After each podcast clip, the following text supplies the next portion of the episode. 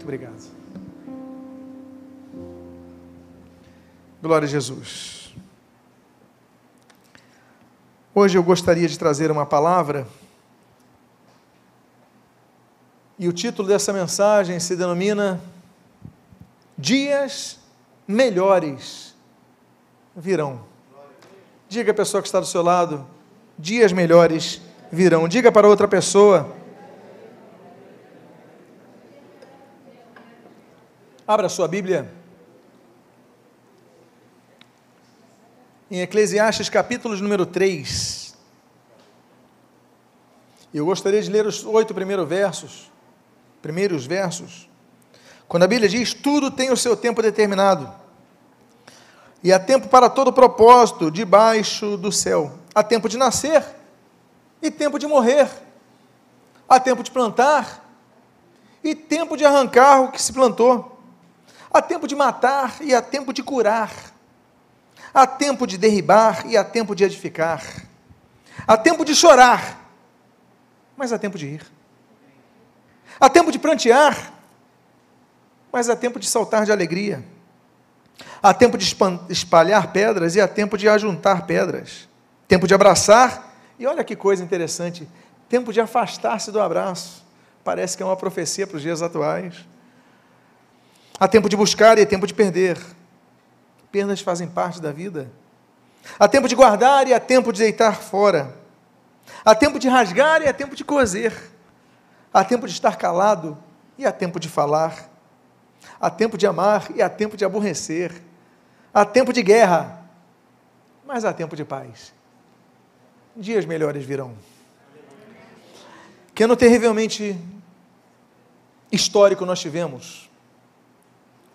Hoje, hoje já somamos 70 milhões de pessoas infectadas no mundo, números arredondados pela Hopkins Desses 70 milhões, 7 milhões no Brasil. O mundo já tem mais ou menos cerca de 1 milhão e 800 mil mortes. 1 milhão e 800 mil mortes por causadas por influência da Covid. No Brasil, estamos adentrando aos 200 mil. Já passamos dos 190 mil. Quem ia esperar por isso? Um ano muito terrível. Mas o Senhor Jesus ele falou, porque alguns dizem, ah, por que, que os cristãos foram padeceram e não os não cristãos? A Bíblia fala inúmeras vezes sobre isso.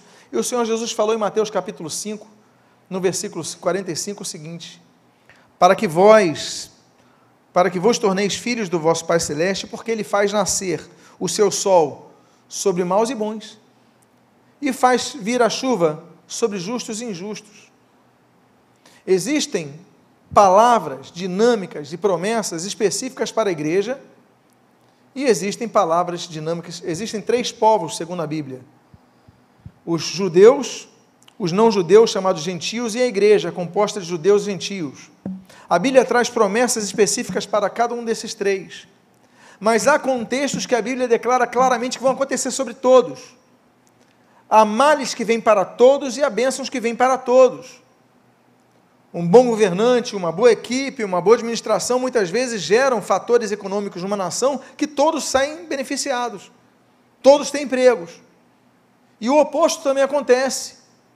Uma pessoa que fica cometendo loucuras no governo, começa a ver desemprego, começa. E aí todos padecem. Os bons e os maus, os justos. E Jesus falou, e Jesus falou nesse no famoso sermão do monte: a chuva vai cair sobre justos e injustos, o sol vai vir sobre bons e maus. Então essa pandemia pegou a todos. A todos. Agora, a Bíblia fala que no porvir a igreja terá dias felizes, de plena paz.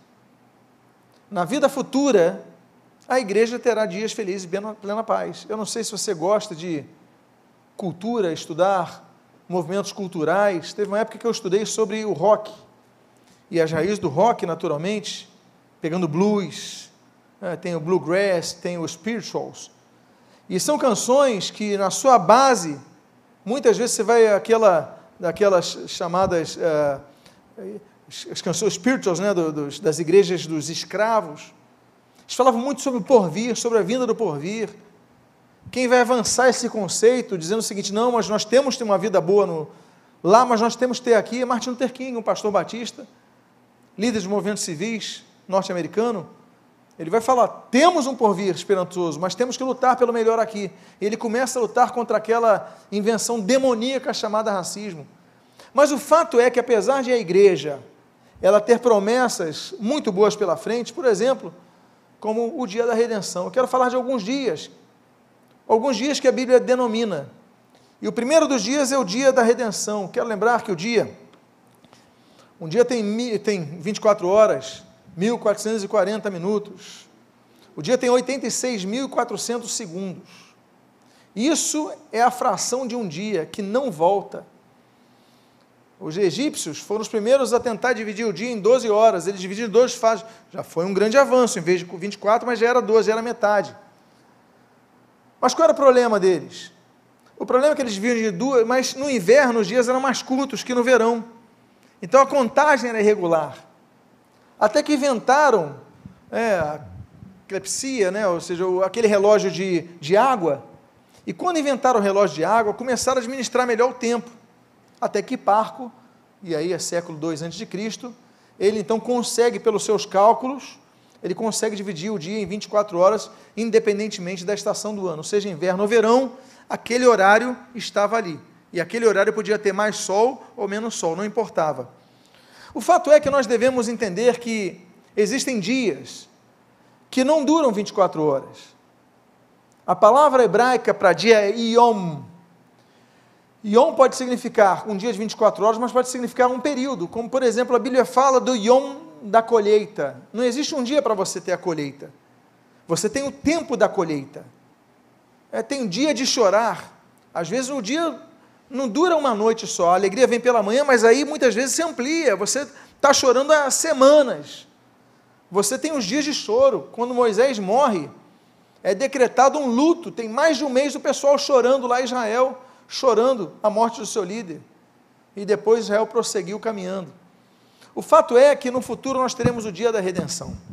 E o dia da redenção é um dia prometido por Deus. A primeira promessa messiânica acontece em Gênesis capítulo 3, versículo 15, quando fala da semente da mulher que via resgatar a gente.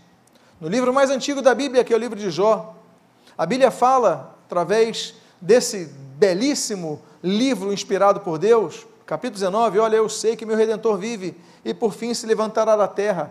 Aquela profecia apontava para Jesus Cristo. A redenção ninguém pode pagar. O livro de Salmos diz: ninguém pode pagar o preço da redenção, que é muito alto, Salmo 49. Agora, o que a redenção produz? A redenção produz, por exemplo, Efésios diz o perdão dos pecados. Efésios 1, Efésios, Colossenses 1 diz que traz paz a redenção. A redenção, ela traz, por exemplo, a, a, a libertação do pecado. Por que, que é redimir? Redimir é pagar o preço para alguém ser livre. Vou dar um exemplo. Num dos períodos do Brasil colônia, surgiram pessoas que queriam libertar escravos. O escravo era vendido no cais do, cais do porto.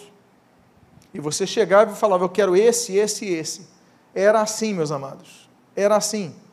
E a pessoa pegava o sobrenome dele, perdia o seu nome africano e passava a ser de Oliveira, de Andrade, de Souza, de Almeida, passou a ter o sobrenome do dono, por isso tem o D, ou seja, pertencente a.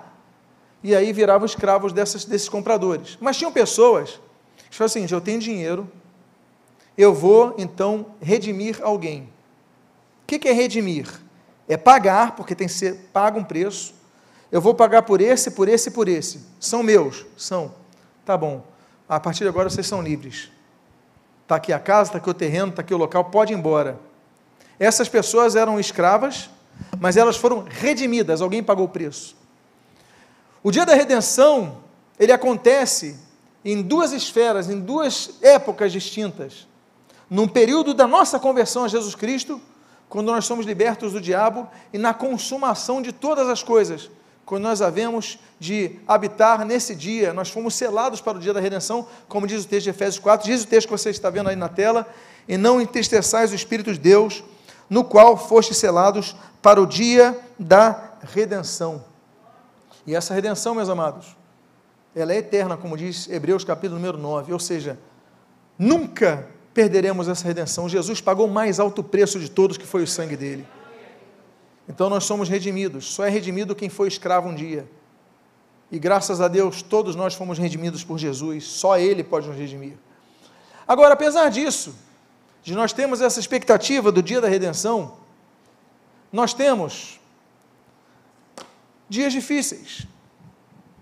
E dos dias difíceis, nós temos alguns descritos na Bíblia como o chamado dia da indignação. Veja o que diz o texto de Ezequiel, capítulo 22, versículos 23 e 25. Veio a mim a palavra do Senhor, dizendo: Filho do homem, dize-lhe: Tu és terra que não está purificada e que não tem chuva no dia da indignação. Olha só, conspiração dos profetas há no meio dela. Como um leão que ruge, que arrebata a presa, assim eles devoram as almas. Profetas que devoram as almas. Tesouros e coisas preciosas tomam, vão pegando o dinheiro das pessoas, multiplicam as suas viúvas no meio delas. Meus amados, a gente fica indignado quando vê o que estão fazendo com o Evangelho. Quantos estão desviados por causa de falsos pastores, falsos mestres, falsos profetas? Quantos? A Bíblia fala de muita gente falsa que traz indignação. A Bíblia fala, por exemplo, das fake news, né, as notícias falsas, em Êxodo capítulo número 23. O Senhor Jesus ele fala dos falsos, os falsos pastores, Mateus capítulo 24. Pedro fala dos falsos uh, mestres, em 1 Pedro 2. João, 1 João capítulo 4, fala dos falsos profetas. Hebreus fala da falsa doutrina. Estamos vivendo períodos que os escândalos têm aumentado. Aí você começa a ver nas páginas do noticiário. Pastora manda matar marido. Pastor mata outro pastor.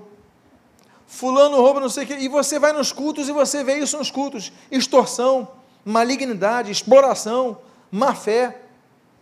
Tem pastores que estão tentando bater cota, porque seus líderes estão obrigando. Um comércio digno de Jesus chegar e derrubar todas as, não aquelas bancadas que tinham, mas as poltronas, os púlpitos. E a Bíblia fala do dia de indignação. Então, meus amados, não pense você que você fica indignado quando lê essas coisas, ouve essas coisas. Que você siga fazendo a obra de Deus. E você que vai ser levantado para fazer a obra de Deus, sempre se lembre que essa obra não é tua, é do Senhor. A igreja não pertence a ninguém aqui porque é a igreja de Jesus. E nem as ovelhas do rebanho que, estão, que está debaixo da sua liderança são suas, as ovelhas são de Cristo. Ele te levantou para cuidar delas, para instruí-las, para fortalecê-las, para deixá-las mais, mais fortes e não mais fracas, mais doentes. Então entenda que existe o dia da indignação contra essas pessoas.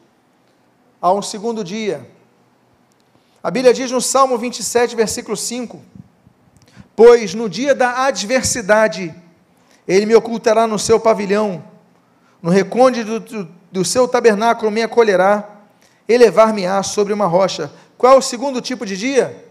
O dia da adversidade. O dia da adversidade. Meus amados irmãos, todos nós estamos cercados de adversários. Filipenses capítulo 3 diz que entre nós estão os inimigos da cruz, a gente nem percebe, estão do nosso lado, estão comendo com a gente, trabalhando com a gente. Estamos rodeados dessas pessoas, não apenas das testemunhas citadas em Hebreus capítulo 12, versículo 1. A Bíblia diz, inclusive, que Deus levanta inimigos. 1 Reis capítulo número 11, a Bíblia diz que Deus levantou Haddad para se levantar em oposição a Salomão. Deus levanta inimigos para nos provar, para nos fortalecer. Muita gente não entende. Não é só o diabo que agora, o diabo é nosso inimigo, anda ao nosso derredor, buscando ocasião oportuna para nós devorar. Não é isso que diz 1 Pedro capítulo 5? A Bíblia diz que o próprio Senhor Jesus, Atos capítulo 28, ele teve que enfrentar oposição por causa dos seus inimigos. O Senhor Jesus teve que enfrentar. Então não pense você que você está passando o dia de adversidade sozinho, porque não está. O dia da adversidade você não está sozinho. Deus é um Deus que, apesar da adversidade que nós temos, nos ensina aquilo que o apóstolo Paulo registra em 1 Coríntios capítulo 16, que uma porta me foi aberta, porém há muitos adversários. Ainda que tenhamos adversários, Deus vai abrindo porta, e esse é o segredo. Porque diante dos adversários, muitas vezes nós paramos, porque o medo paralisa, meus irmãos, e paralisa mesmo. Mas é momento de você buscar forças no Senhor, você recuperar a sua força, fortalecer a sua fé, e você ver qual é a oportunidade que Deus está me dando com essa crise, com esses adversários. 1 Coríntios 16. Deus permite que nós passemos pelo dia da adversidade, mas não estamos sozinhos. Por quê? A Bíblia diz no livro de Salmo, capítulo número 5, que Deus nos guia no meio dos adversários. Opa! Já é a primeira vantagem. Nós, muitas vezes, pensamos que estamos encurralados diante dos adversários. A pessoa está te cobrando, a pessoa está não sei o quê, está te perseguindo, não sei o quê. Espera aí, Deus, a tua palavra no Salmo 5 diz que o Senhor me guia no meio dos adversários. E o Senhor começa a te guiar, vai por aqui, vai por ali, e tal, daqui a pouco você está livre de tudo isso. Deus te dá sabedoria para isso. Outra coisa, talvez o salmo mais conhecido da Bíblia, se não o capítulo mais conhecido da Bíblia, o Salmo 23, que a Bíblia diz que Deus põe uma mesa na presença dos meus adversários. Isso não é questão de vingança, não, é para que eles vejam que o Senhor que está contigo é merecedor de toda a glória. É testemunho os teus adversários verão que Deus te dará a vitória. Então diga à pessoa que está do seu lado: é para a glória de Cristo que os teus adversários vão ver a tua vitória. Um texto dos mais fortes que existem, Êxodo 23. A Bíblia diz: olha, se você ouvir a minha voz, se você guardar as minhas palavras, eu vou ser adversário dos teus adversários. Meu Deus. Senhor amado, eu não quero ser essa pessoa. Então, o que nós devemos aprender é que, apesar da adversidade que nós temos, devemos manter firmes com o Senhor em todo o tempo. Existe então um outro dia. Os irmãos lembram o primeiro dia que eu mencionei? O dia da redenção. O segundo dia que eu mencionei? O dia da indignação. O terceiro dia que eu mencionei?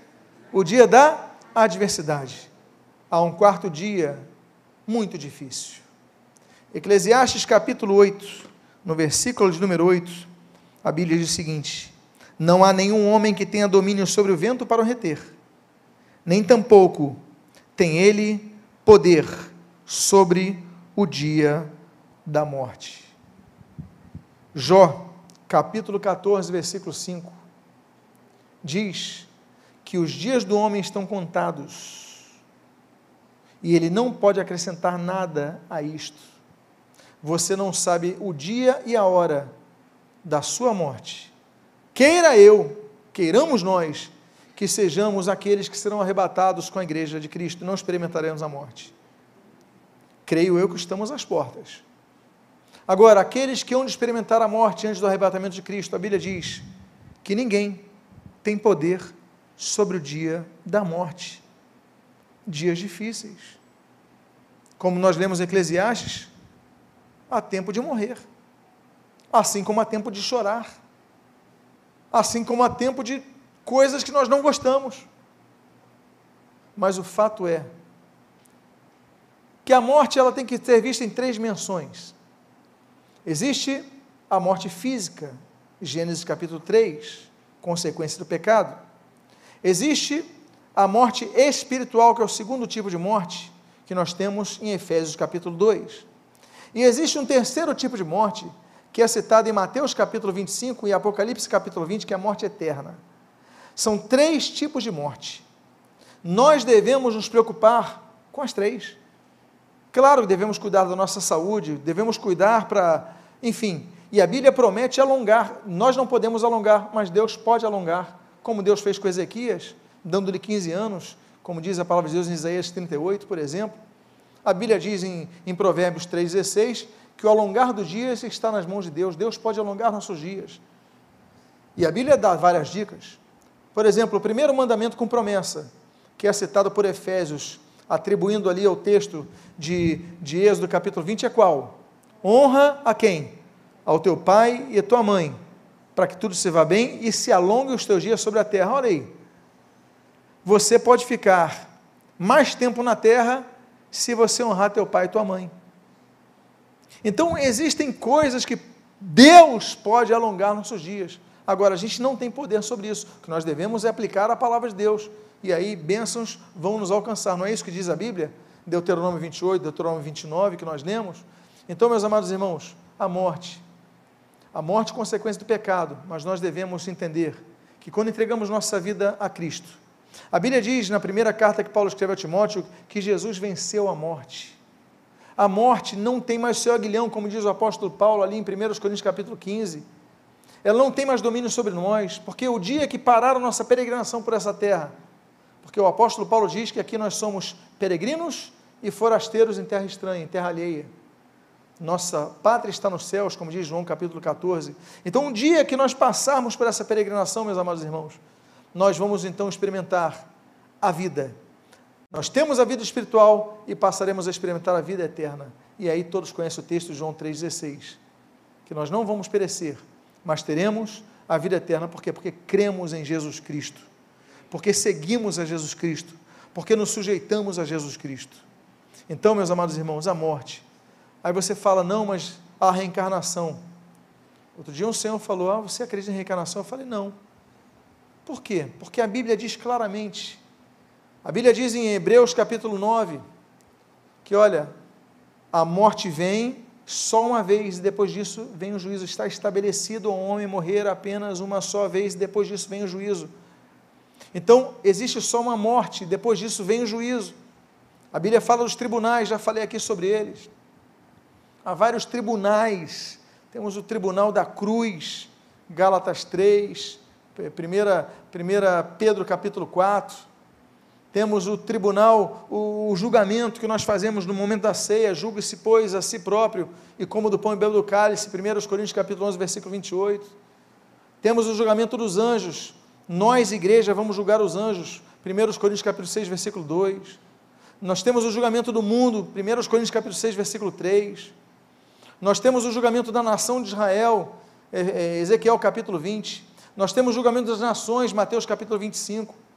Mas a igreja, a Bíblia diz que vai passar por um julgamento chamado Tribunal de Cristo, em 2 Coríntios capítulo 5, versículo 10. Nós temos vários julgamentos, inclusive o juízo final, que a Bíblia descreve ali em Apocalipse capítulo 20. O fato é, o que, que nós estamos fazendo aqui? Estamos preocupados com dinheiro? Estamos preocupados com relacionamentos? é, interrelacionamentos, estamos preocupados com empregos, ótimo, todas as coisas nós devemos cuidar, mas Jesus ele fala em Mateus capítulo 6, versículo 33, buscai, pois, em primeiro lugar o reino de Deus e a sua justiça, e as demais coisas vos serão acrescentadas. A primeira coisa que nós devemos cuidar é a nossa vida espiritual. Estamos adentrando a um ano novo, estamos adentrando a um ano novo que está às nossas portas. Esperanças de que seja um ano melhor, claro que temos, Todos nós temos essa expectativa. Mas olha que a sua esperança não seja apenas numa vacina, que sim, eu creio que todos vão se vacinar. Tem consciência, tem intelecto, tem raciocínio, tem percepção, tem análise científica e tem Bíblia, que nos manda cuidar do nosso corpo. Agora, apesar disso, a nossa maior preocupação tem que ser uma: buscar as coisas de Deus, o reino de Deus, a vida espiritual. Então, que o seu desejo seja não apenas uma vacina, o seu desejo seja ser um cristão com mais frutos do que você tem sido, menos nominal, mais ativo, mais espiritual, mais frutífero, onde a luz reluza mais do que tem reluzido na sua vida. Então, meus amados irmãos, o dia da morte, um dia chega, e a questão é o que nós apresentaremos para o Senhor aquele capítulo 7, tão duro, capítulo 7 de Mateus. Aí Jesus vai falar o quê? Vão chegar para mim dizendo: Senhor, Senhor, em teu nome expulsamos demônios, fizemos isso, fizemos aquilo. Não vos conheço, apartai-vos de mim. Porque nem todo que diz Senhor, Senhor entrará no reino dos céus. Então, que você busque mais de Deus nesse ano, mais do que ser um membro de igreja, seja um filho e servo de Cristo que luza, que reluza a luz de Cristo. Além do dia da morte. Nós temos dias difíceis, sim. Mas esses dias têm que nos ensinar a nós agirmos. A Bíblia diz, nesse texto tão interessante, de Provérbios 24, 10, olha que texto profundo, que texto interessante. A Bíblia diz: Se te mostras fraco no dia da angústia, a tua força é pequena. A nossa cabeça, a nossa forma de enfrentar os problemas pode definir o resultado de todo o contexto. Se você vai para uma entrevista de emprego, tem 10 pessoas na frente, uma vaga, o primeiro cara que sai da fila, ele chega e fala: Ó, oh, consegui um emprego. Ele me garantiu, tem 50 na fila. Ele me garantiu, fui muito bem. Ele perguntou: eu falo inglês, eu faço embaixadinha com as duas pernas, eu solto pipa, eu sou do time dele. Olha, ele me amou. Consegui a vaga. Ele garantiu assinou, está aqui a assinatura dele. O que, que o pessoal da fila faz nessa hora? A maioria vai embora. Mas como é que você vai agir? Você fala assim: não, peraí, ele foi muito bem. Mas eu vou ser melhor. Uma vez perguntaram para Bruce Lee, eu não sei quantos são dessa época, me perdoem, mas Bruce Lee foi um grande lutador de Kung Fu. Quem aqui lembra ou já ouviu falar sobre ele? E perguntaram o seguinte: mas você não. Como é que você aguenta tantos golpes e não cai? Ele falou que a preparação do golpe dele não estava no estômago dele ou no rosto dele, mas estava na mente dele. Ele fala: Eu me preparo na minha mente para receber o golpe. E é a forma como eu me preparo que vai fazer com que eu consiga aturar e aguentar o golpe. Então, não sei se você já fez isso quando criança. Uma brincadeira que eu confesso que já entrei de maneira estúpida. Porque a pessoa falou: vai, faz o duro e tal, vou te dar um soco, você vai aguentar. Eu, tá bom. A pessoa chegou, pum, meus irmãos, caí, gritei, chorei, fiquei sem ar. Eu falei: você me prometeu. Eu falei, mas isso acontece. Eu falei, mas eu sou a sua cobaia. Você já testou com alguém? Não. O fato é que, apesar de eu ter sido um fracasso nessa hora, Há pessoas que conseguem. E uma vez eu estava, eu não sei quantos são também dessa época, dos primeiros UFC6, mas tinha um sujeito chamado Marcos Ruas, que eu vi a luta do sujeito. Mas apanhou, apanhou, apanhou, apanhou, e chegou a um ponto que ele ficou de cabeça para baixo. O cara colocou ele, ele ficou com a cabeça no chão, as pernas para cima. E o cara chutava, meu Deus, eu falei, misericórdia, esse juiz está fazendo o quê? E o cara pega uma chave de perna e ganha a luta. De cabeça para baixo, todo socado. Por quê? Porque ele se preparou na mente. Existem derrotas que acontecem no dia da angústia que nós não podemos chegar fracos. Se você vai, voltando ao exemplo de entrevista de emprego, vai bem, come bem, faz a barba, coloca um bom perfume, uma roupa adequada, e chega com o teu melhor sorriso. Fale mais bonito, fale mais apresentável. Use as tuas melhores armas. Não é assim para você conquistar o um emprego? Eu, para conquistar a Cláudia, foi assim. Eu sei que o dia que eu fui buscar na casa dela, ela demorou a sair. Aí eu falei assim: eu vou esperar no carro, vou esperar com esse ombro assim, de lado. Não, vou ficar desse lado daqui. Não, eu fico melhor desse perfil daqui, vou fazer assim mesmo. Até ela chega. Quando ela chegou, eu fiquei imóvel. Tudo bem, não mais mexi. Ela nem reparou nada. Mas o fato é que a gente tem que chegar no dia da luta com força, porque o dia da angústia vem. Mas olha o texto que diz: se te mostras fraco no dia da angústia, você já sai em desvantagem. Então é a questão do cachorro que vai latir. Latiu, se você se apavora e sai correndo, o cachorro fica grande. Mas se você demonstra, o que está vendo? Está tudo bem aí? Hã? Hã? E o cachorro fica parado lá. Ou seja, no dia da angústia, não demonstre fraqueza, demonstre força. Diga para a pessoa que está do seu lado: esse próximo ano você vai demonstrar força nos dias difíceis. Diga para a pessoa que está do seu lado. Nossas batalhas são espirituais. Há batalhas espirituais feitas no passado que foram posturas espirituais contra os Amalequitas. A Bíblia diz ali em Êxodo 17: Moisés levantou seus braços e os Amalequitas foram derrotados. Uma batalha espiritual. Isaías capítulo 37, nós temos a batalha que destruiu os exércitos de Senaqueribe, 185 mil soldados foram mortos, eles tinham a vantagem, porque Deus enviou um anjo ali. Deus pode enviar anjos para nos socorrer na batalha. Deus pode. Agora há lutas que nós podemos dispensar até os anjos, como Jesus fez ali em Mateus capítulo 4.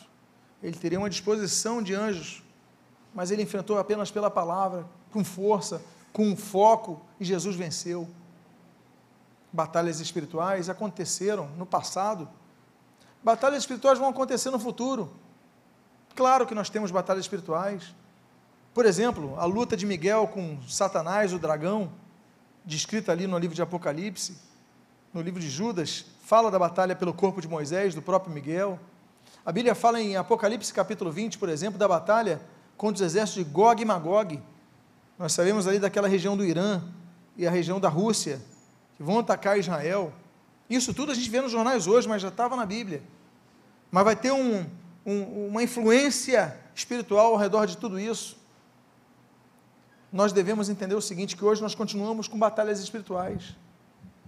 A Bíblia diz que nós devemos usar a armadura espiritual para vencer no dia mal. Não é isso que a Bíblia diz?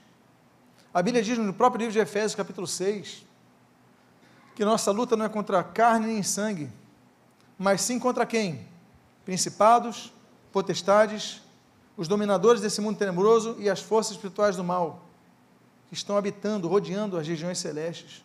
Nossa luta é espiritual. Mas nesse momento a gente fala, Senhor, é aquela postura de Daniel. Ele está em jejum, está naquele jejum vegetariano, mas se apresenta bem. Então, não demonstre fraqueza. Diga à pessoa que está do seu lado: deixa de ser coitadinho. Pode falar. Não, deixa de demonstrar fraqueza. Fala assim, ó, cara de coitadinho é o cachorro lá de casa do nosso vizinho. Ele faz cara de coitadinho, você não. Acabou. Um outro dia que nós temos é o dia da batalha que nós citamos. O dia da batalha, meus amados irmãos. É um dia que todos nós temos, mas o texto diz aí do Salmo 140, versículo 7, o seguinte: Ó Senhor, força da minha salvação, tu me protegestes a cabeça no dia da batalha. O que, que representa a cabeça? A salvação, não é isso? Nós devemos proteger a nossa salvação no dia da batalha. Nós podemos ficar cansados, desanimados e sermos até feridos mas a nossa cabeça, a salvação tem que ser guardada, a nossa fé tem que ser guardada. O dia da batalha vem. Aí vem contas atrasadas, aí vem culpa por isso ou por aquilo, vem tristeza por perdas, vem perseguições injustas e algumas até justas. Uma vez uma pessoa falou para mim: Deus, por que fizesse isso e tal? Deus, o que, que houve? Cortaram a minha luz. Falei, absurdo, mas você pagou a conta? Não. E Deus com isso? A culpa não é de Deus, a culpa foi sua. Você não pagou, então você tem que esperar que vão cortar a luz. O dia da batalha vem, nós devemos enfrentar, lutar forças, mas Deus nos protege a cabeça, Deus protege a nossa vida, a nossa salvação. A Bíblia diz em Efésios 6, 13: mais um dia. Os irmãos decoraram todos os dias até agora? Alguns que anotaram, pelo menos anotaram vários. Eu falei do dia da angústia. Eu falei também do dia da batalha. Mas aqui o texto de Efésios 6,13 diz o seguinte: Portanto, tomai toda a armadura de Deus para que possais resistir no dia mal. Eu coloquei o termo grego, poneros. E depois de teres, vencido tudo, permanecereis inabaláveis. Dia mau, poneros, poneros em grego significa mal, mas no sentido de problema. Dia de problema. Você já teve dia assim? Eu já tive. É aquele dia que você vai sair de casa, aí vai tomar um café, suja a tua roupa. Tu vai pegar o carro, a bateria está arriada. Aí vem o cara, cobra uma fortuna pela bateria. Quando você anda um pouquinho mais, o carro bate atrás de você. Tudo dá errado nesse dia. Aconteceu já contigo dias assim, semelhantes? Com quem já aconteceu? Parabéns, você é normal. Porque isso é o poneros. É o dia mau. O dia mau vem sobre todos. E não é azar, é o dia mau. Acontecem. O que, que nós extraímos do dia mau? Esse é o detalhe. Então nós devemos permanecer inabaláveis em nossa fé. Nos entristecemos, entristecemos, mas o dia mau vem e nós devemos estar firmes.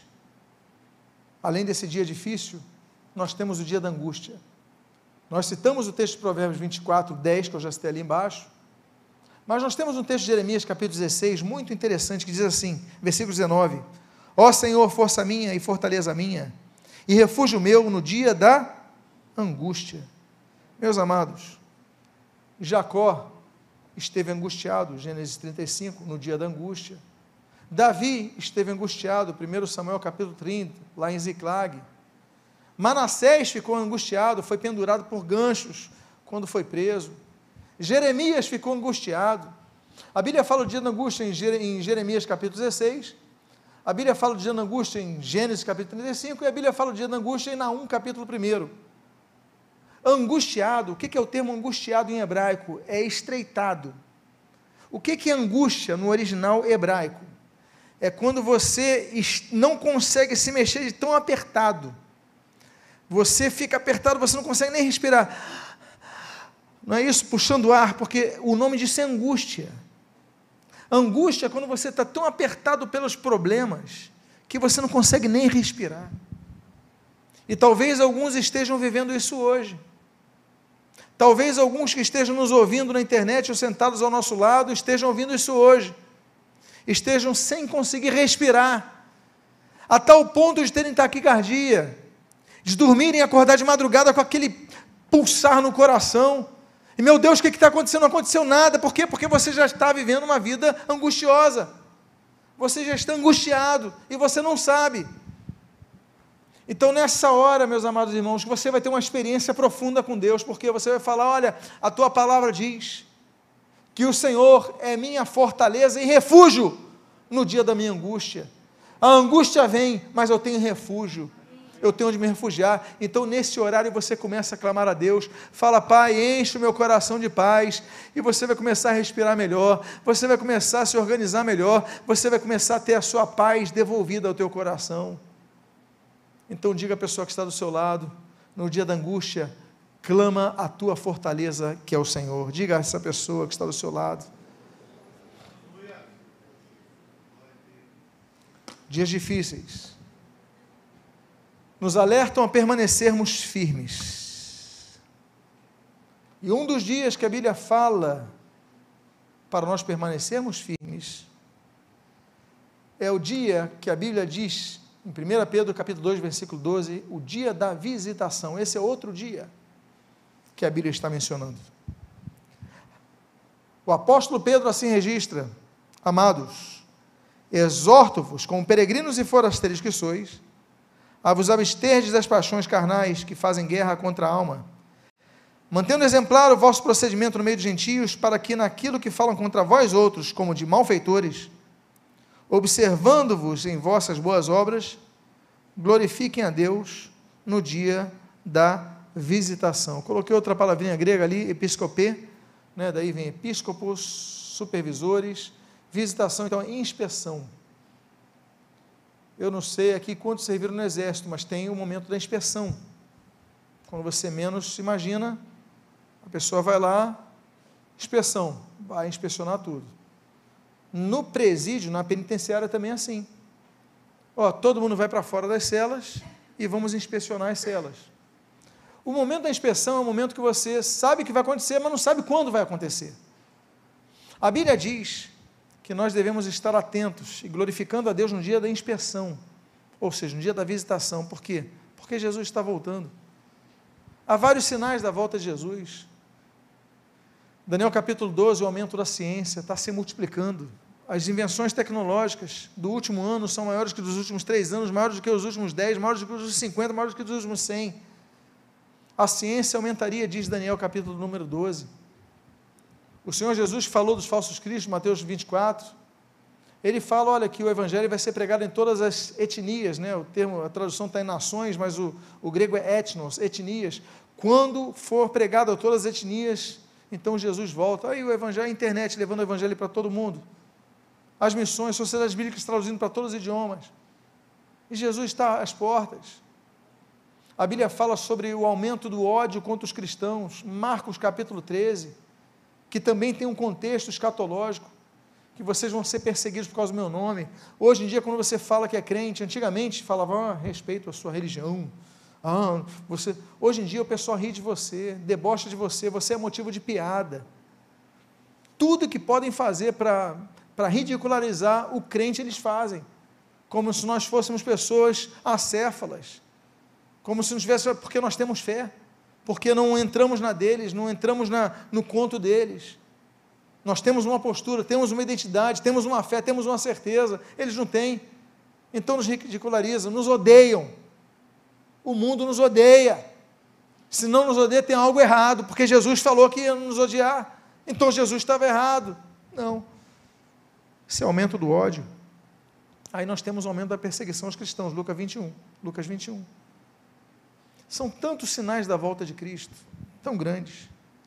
Mas quando a gente percebe Apocalipse capítulo 13 na nossa frente, a gente fala, meu Deus, fala da besta que surge do mar, a besta que surge da terra, o governo mundial. Apocalipse capítulo 13 é um dos que estão descortinando a nossa frente de tal modo. Estava conversando com o irmão outro dia. Você vai ter que ter um número para comprar as coisas. Isso não é de agora, não, meus amados. Não é do ano 2000, não. Desde que inventaram o CPF. Em que época inventaram o CPF mesmo? Anos 50? 60?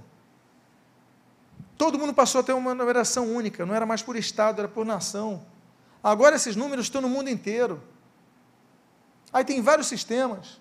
Ninguém vai conseguir comprar nada, nem para comer, se não tiver a numeração oficial. Hoje você já não usa dinheiro, usa cartão, tem um número. Você tem o um número, você tem a chave do teu número, você tem o código do seu número, você tem a senha do seu número, você não vai conseguir comprar nada sem senha. Ou impressão digital, qualquer coisa que numeralize você. Isso está descrito lá no surgimento da besta que surge do mar, da besta que surge da terra, do anticristo, do falso profeta. Meus amados irmãos, o dia da visitação está muito próximo e muitos não estão entendendo. O texto diz sobre o sistema bancário mundial. Ninguém vai conseguir comprar e comer nada se não estiver ali. Estava conversando com o irmão sobre o fato de começar a haver um sistema único, mundial, para você comprar as coisas, interligados, uma coisa só. Hoje em dia já existe mais ou menos isso com cartão de crédito, onde você, você não compra mais aqui, você compra em qualquer lugar, é o mesmo cartão. Imagina o sistema já está tudo montado. Cada vez mais o governo, aquilo que o profeta Daniel falava no capítulo de número 7 de seu livro, naqueles quatro reinos, os dez chifres, os dez governos, cabeças, poucas pessoas vão dominar todas as decisões mundiais.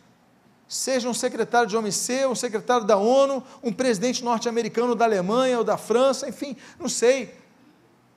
Mas dez grandes cabeças, governados por um chifre maior, por um, um governante maior, que será o anticristo. Então, esse dia está chegando. Mas eu quero, meus amados irmãos, dizer o seguinte: que dias melhores virão. Dias melhores virão. E nós lemos ali, em 2 Coríntios, capítulo 4, versículo 16, que virá o dia da renovação, diz a Bíblia, por isso não desanimamos, pelo contrário, não desanimamos, pelo contrário. Mesmo que nosso homem exterior se corrompa, contudo, nosso homem interior se renova de dia em dia, porque a nossa leve e momentânea tribulação produz para nós eterno peso de glória acima de toda comparação, não atentando nós nas coisas que se veem, mas nas que não se veem, porque as que se veem são temporais e as que não se veem são eternas. Meus amados irmãos, o dia da renovação está chegando. Nossa vida se renova de dia em dia. A Bíblia diz em Lamentações, capítulo 3, capítulo 3, as misericórdias do Senhor se renovam a cada dia nós devemos viver o dia da renovação.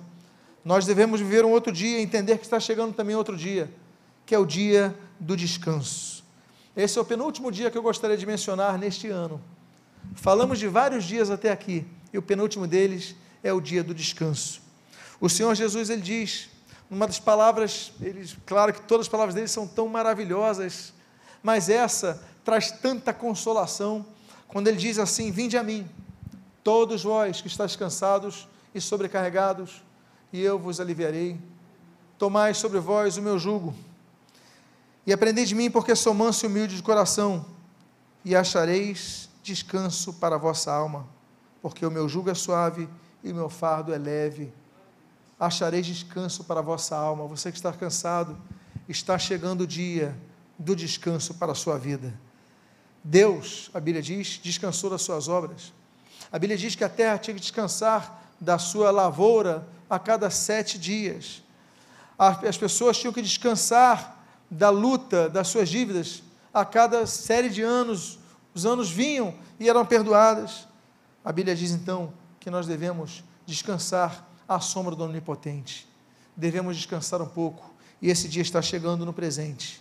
E eu finalizo. Eu finalizo, amados irmãos, com o último dia aqui citado.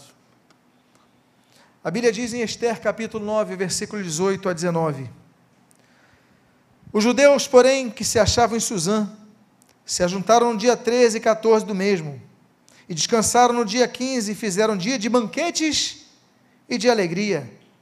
Também os judeus das vilas que habitavam nas aldeias abertas fizeram do dia 14 do mês de Adar dia de alegria, dia de banquetes e dia de festas.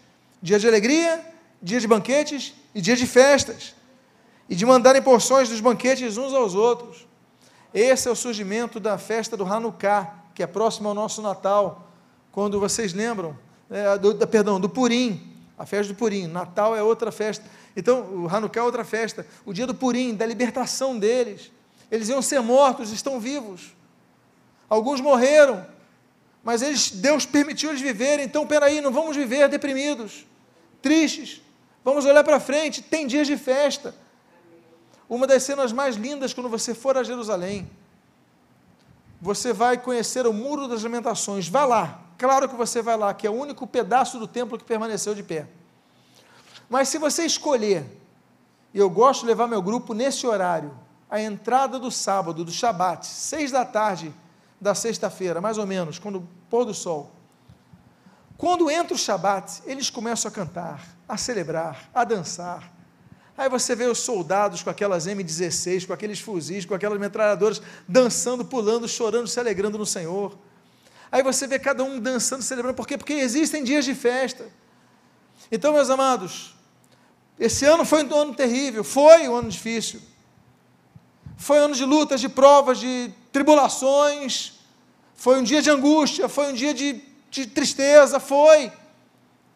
Mas isso está passando. Está passando. Claro que nós vamos ouvir, a coisa vai piorar, e sempre vai ter isso. Mas nós temos que dias de celebrar, celebrar ao Senhor, porque nós temos a Cristo. Não é apenas a celebração do Purim dos, dos hebreus no Irã, não, na Pérsia, não. Nós temos a Cristo, Ele nos libertou, então nós temos que celebrar, temos que nos alegrar. Quando nosso irmão dirigente de louvor fala, vamos nos alegrar no Senhor, às vezes, alguns louvores, eu não sei se eles notam, mas parece que está todo mundo triste, arrasado. Não, é momento de adorar a Cristo, glorificar a Cristo, Ele nos libertou. Cada um tem um jeito, nós sabemos disso. Mas o fato é que nosso coração se encher de alegria, é algo bíblico, quando nossos sonhos são renovados. Então a nossa boca se enche de alegria, nossa língua de cânticos. E nós podemos dizer: o Senhor está entre as nações. Meus amados irmãos, estamos finalizando, chegando ao final do culto. E na verdade, por que não dizer ao final do ano?